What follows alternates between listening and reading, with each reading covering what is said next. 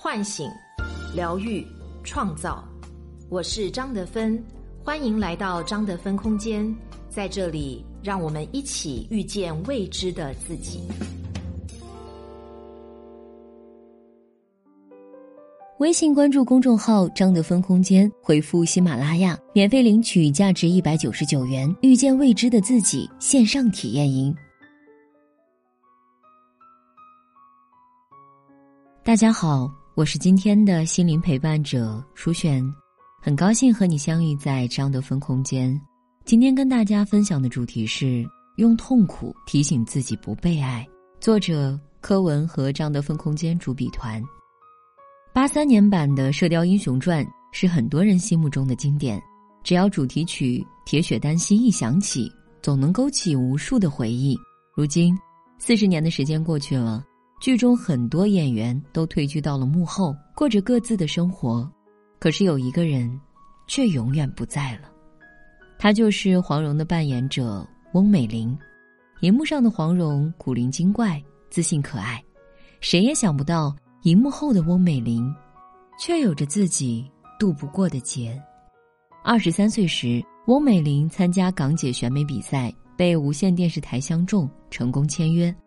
没多久，他又受到萧生的青睐，被邀请出演电视剧《十三妹》。正是这部戏，让翁美玲遇到了改变她一生的男人汤镇业。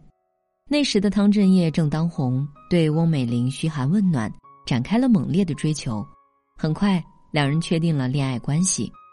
一九八三年，《射雕英雄传》播出，翁美玲一夜爆红，前途光明。为了能够跟汤镇业更进一步，翁美玲花大价钱买下豪宅，并把钥匙交给了对方。没想到汤镇业既不接受翁美玲的好意，也迟迟不提两人的婚事，甚至还闹出了不少绯闻，这让翁美玲时常处于没有安全感的焦虑之中。为了进一步刺激汤镇业结婚，翁美玲竟以多次自杀要挟。然而汤镇业根本不吃这一套，转过身就拍了一部大尺度的电影。也许是为了和爱人赌气，翁美玲也连续拍了好几组性感的照片，并且她开始经常出去喝酒、唱歌，夜不归宿，甚至接受了当时圈内公认的花花公子邹世龙的追求。原本甜蜜美好的一对情侣就这样渐行渐远。一九八五年，汤镇业受朋友邀请去浅水湾游泳，一张他与其他女性举止亲密的合影被暴露出来。翁美玲看到后情绪崩溃，疯狂给汤镇业打电话，但汤镇业都没有接。他决绝地留下了一条短信：“如果你不回我，你将永远听不到我的声音。”等了一个晚上，翁美玲始终没能等来爱人的电话。五月十四日凌晨，她打开家中的煤气。将自己的生命永远的定格在了二十六岁。翁美玲自杀的消息一传出，无数影迷为其痛哭。很多人不能理解，明明她年轻貌美，事业正值巅峰，为什么会为了一个爱而不得的人，轻易放弃掉自己的生命呢？然而，用自杀来换取自己想要的，对于翁美玲来说，似乎成为了一种习惯。一九七六年，十七岁的翁美玲与一名叫 Rob 的男孩坠入了爱河，但是翁美玲的母亲不允许她早恋，强烈的反对他们在一起，甚至把翁美玲关在了家里。翁美玲却始终不服软，为了爱情，她吞下了一把安眠药自杀。好在发现及时，捡回一条命，母亲也不得不妥协。虽然翁美玲和 Rob 没能走到最后，但自此，自杀就成为了她换取爱情。为爱抗争的一种方式，伤害自己就能够掌控别人，获得自己想要的，渐渐成为了翁美玲潜意识里的行为图式。在感情里，她用酗酒、外遇，甚至自杀等一系列自毁的行动，不断的向伴侣抗争着，而这些行为的背后，其实藏着的她脆弱的呼喊，以及对爱的渴求。回顾翁美玲的童年经历，我们也许能够找到她在感情里。如此辛苦的原因，翁美玲的母亲与父亲相遇时，父亲已经有了家室，一出生时就被人骂私生女，她也一直都对自己的身份感到自卑。七岁时，父亲突然去世，母亲改嫁去了英国，将翁美玲留在了中国香港整整八年。十五岁时，她终于去了英国与母亲相聚，但是在外八年的时间，有七年都是自己在学校里度过的。从小经历了父母的抛弃和遗忘，翁美玲的内心是孤独的。她很渴望爱，却又总是处于爱会消失的焦虑感中。而当她进入亲密关系后，这种对爱的占有欲便从父母身上复刻到了伴侣身上，变得愈发强烈。每当爱人不能够按照他的期待给予回应时，他的内在就会产生失控的愤怒感。然而，他从小就没有能够释放这种敌意的对象。慢慢的，就只能把愤怒内化，从而形成习惯性的自我攻击、自杀、自残、自虐，成为了翁美玲一种求爱的方式，也仿佛在告诉对方：“我已经这么痛苦了，你为什么不来关心我、爱护我呢？”或许有些人会觉得，在感情里用伤害自己的方式换取对方的同情很傻，但在陷入这种模式的人心里，伤害自己。甚至成为了他们在感情里的救命稻草。有一位女性来访者，小时候父母就经常吵架，一吵架就容易迁怒她。母亲会对丈夫说：“都是你太溺爱孩子，把他都养废了。”丈夫听到以后就会勃然大怒，甚至动手打她，来证明自己并没有溺爱。父母间的斗争所造成的伤害令他感到困惑：为什么我爱的人都要来攻击我呢？慢慢的，他产生了一种信念，一定是因为我不够好。如果我能够表现得更好一些，爸爸妈妈或许就能更和睦、更爱我一点。于是，每当父母吵架或是迁怒于他，他就躲在房间里，用刀片一下一下的划伤自己的手腕，惩罚那个不够好的自己。那时的他看不清事情的真相，于是转化到对自己身体的攻击上，缓解内心的痛苦。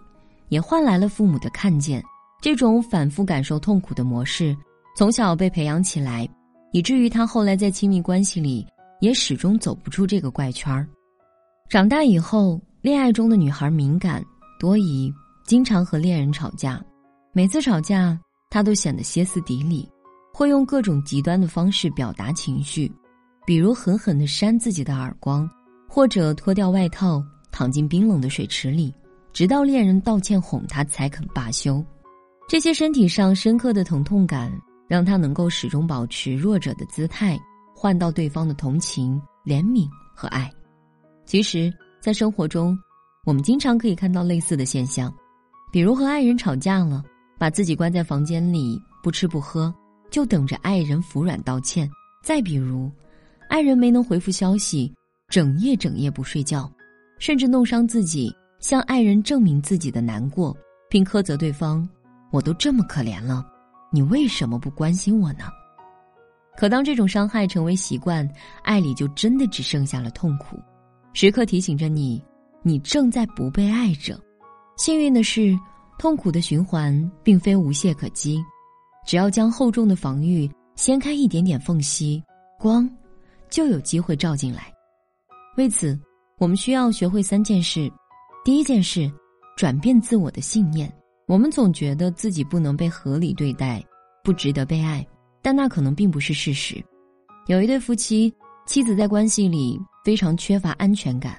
有次丈夫因为工作忙，一整天都没能回复妻子的消息。晚上回到家，丈夫就发现妻子一整天都不吃不喝，躺在床上十分憔悴。看见回家的丈夫，妻子一开口就泪如雨下。你是不是不爱我了？你是不是觉得只要结婚了，就不需要对我好了？丈夫听了之后严肃地说：“我希望你今后不要再说这样的话，你的行为会让我觉得我做了非常糟糕的事。我和你结婚是因为你善良、优秀、可爱，有很多共同语言，这些东西不会因为我们结婚而消失。你是我们家庭不可或缺的一部分，希望你能给我多一点的信任。”妻子很惊讶，她没想到在丈夫眼里自己是那样一个重要的存在。过去的信念让我们觉得自己是糟糕的，是不好的。可是，在真正爱我们的人心中，我们很重要，也很美好。于是，妻子开始在每次产生不安全感、觉得痛苦的时候，不是先去质问丈夫，而是去看见自己的状态。她开始不断的问自己。为什么我又陷在这种痛苦的情绪里呢？为什么我抓紧着这种痛苦的体验不放？我内心所怀疑的是事实吗？还是我自己想象出来的？接着，他试着转变自己的信念，发现事情根本没有自己想象的那么糟糕。第二件事儿，是学会合理的释放攻击性。在转变信念后，妻子试着用更加温和和直白的方式表达对丈夫行为的不满。你长时间的不回我消息，让我感觉自己被忽视了。你没能记住我的要求，让我觉得很不高兴。通过表达自己的感受，妻子将内心的愤怒和攻击性合理的表达出来。如此一来，矛盾就指向了行为本身，夫妻之间就能通过优化行为来改善关系。第三件事儿，时常向内观。正如张德芬老师所说，一个人之所以一直感到痛苦，是因为这份苦的背后是有好处的。当我们总是反复困在痛苦的体验中时，先要去觉察这份痛苦，给你带来了什么好处？是可以逃避现实，还是可以逃避自己的问题？又或者可以把责任推卸到他人的身上，而自己继续做一个不用解决问题的可怜人？无论是哪一种，在觉察后都要升起接纳的心，再去探索自己的模式。只有当觉察力培养起来。你才能在下一次痛苦体验来临之时，跳出这种循环。亲爱的，我知道每个人天生都渴望爱，但是伤人又伤己的爱，无法带领我们走向真实的幸福。只有学会知内在，拥抱情绪，每天多接纳自我一点，我们才能充盈力量，奔赴更美好的人生。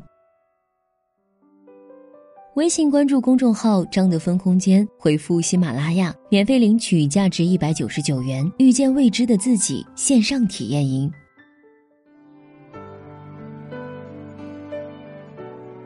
我是张德芬，如果你想和我有更多的交流和互动，欢迎搜索关注微信公众号“张德芬空间”。